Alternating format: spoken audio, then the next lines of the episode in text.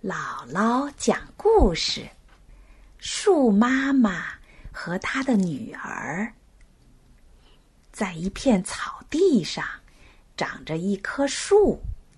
尽管有小草和野花陪伴着它，它却总有些闷闷不乐。一朵云飘过来，轻声细语的问：“树啊，什么事儿？”让你不高兴呢？树摇摇头，回答说：“唉，谁能明白我的心事呢？”一阵风刮过来，粗声大气的问：“树啊，干嘛老是打不起精神呢？”树摆摆手，回答：“唉，谁能猜得透我在想什么呀？”有一天，打老远的地方飞来一只小鸟，它累了，落在树枝上歇脚。树悄悄地问他：“你是从大森林那边飞来的吧？我想有个孩子作伴儿，你能帮我的忙吗？”正在梳理羽毛的小鸟连连点头。那还不容易嘛！我去为你寻一颗种子。小鸟飞走后那些日子，树焦急的等待着它的消息。过了几天，小鸟真的飞回来了，树欢天喜地的迎接它。可看上去，小鸟却是一副难为情的样子。树不安的问。出了什么事儿啊？小鸟低声说：“我确实为你从大森林里衔来了一粒种子，可是，在离这儿不远的地方，我急着要和你打招呼，一不小心，种子就从嘴里掉下去了。我满地找了半天也没找着，太抱歉了。”树听了，失望的半天说不出话来。小鸟扇扇翅膀，不好意思的飞走了。几天之后的一个夜晚，天空中落下一场雨，无数的小雨滴密密麻麻的挤在一起，它们尽力把脚步放得很轻很轻，生怕惊醒了。熟睡的大地。忽然，小雨滴们听到树叶发出沙拉沙拉的响声，它们屏住呼吸。原来，树在断断续续说梦话呢。我的孩子呀，我多想有个可爱的孩子呀！那颗种子到哪儿去了呢？小雨滴们听到树忧伤的声音，决定去帮他寻找那颗失落的种子。他们争先恐后的渗到土地里，在密密的青草根根中找啊找啊，在细细的野花根根中找啊找啊。说来很巧，他们。恰恰是在粗粗的树根旁边发现了它，这颗胖嘟嘟的种子，被风刮过来，被土埋起来。这时候，它睡得好香好香，一点儿也没察觉自己被一群小雨滴围在当中。小雨滴们手拉手的唱起了歌。胖嘟嘟的种子呀，你愿去做树的女儿吗？快睁开眼睛，醒醒啊！你不想有一位妈妈吗？这时候，扎着小歪辫的种子醒来了，它刚伸了个懒腰，啪的爆出一颗嫩芽呀！小雨滴们兴奋地簇拥着它。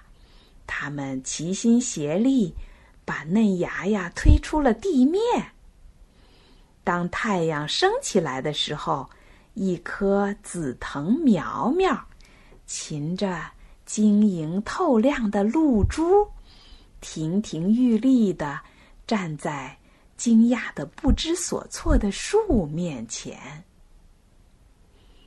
树妈妈有了一位漂亮的女儿，她整天把树叶摇得哗哗响，高兴的笑个不停。他那么爱自己的孩子，对他照顾的无微不至。树妈妈看到紫藤苗很瘦弱，就对他说：“我的心肝肝儿，快过来靠在妈妈身上，不然你会跌倒的。”紫藤听话的把头偏过来，依偎着妈妈。他觉得自己多么幸福啊！风刮过来，树妈妈忙说：“快走吧，快走吧，千万不要吹坏了我的孩子。”雨落下来，树妈妈大惊小怪的嚷嚷：“别下了，别下了，当心淋坏了我的乖乖。”阳光闪烁。树妈妈嘟囔着：“哎呀呀，晒着我的宝宝可怎么成啊？”就这样，树妈妈总是把紫藤搂在怀里，生怕出什么意外。渐渐的，紫藤长高了，它对树说：“妈妈，能让我自己挺起腰吗？”树妈妈听了。摆摆手，那怎么行啊？那怎么行啊？你还小呢。紫藤越长越大，树妈妈呢，却还是不放心，要和它寸步不离。天长日久，紫藤依附在树干上，缠过来绕过去。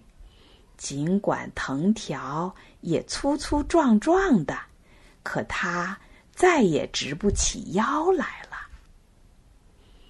一天又一天，一年又一年，树和紫藤相依为命，母女俩日子过得倒也不错。一天又一天，一年又一年，树。越来越老了，紫藤呢，却把它缠得越来越紧。有一天，树妈妈轻声叹了口气，对紫藤说：“女儿啊，妈妈老了，快抱不动你了，你能让妈妈歇一歇吗？”紫藤为难的回答。不行呀，妈妈，离开了你，我可怎么站得住脚呢？又有一天，老树有气无力的对紫藤说：“女儿啊，妈妈快不行了，没有妈妈，你能照顾好自己吗？”紫藤抽抽搭搭的说：“不行啊，妈妈，离开了你。”我可怎么挺得起腰呢？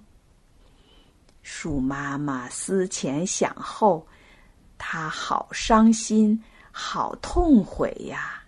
她知道是自己害了可怜的孩子，让他成了这副模样。可是事到如今，他已经没有办法改变他们的命运了。一个温暖的春天来到了，老树却再也发不出新枝芽。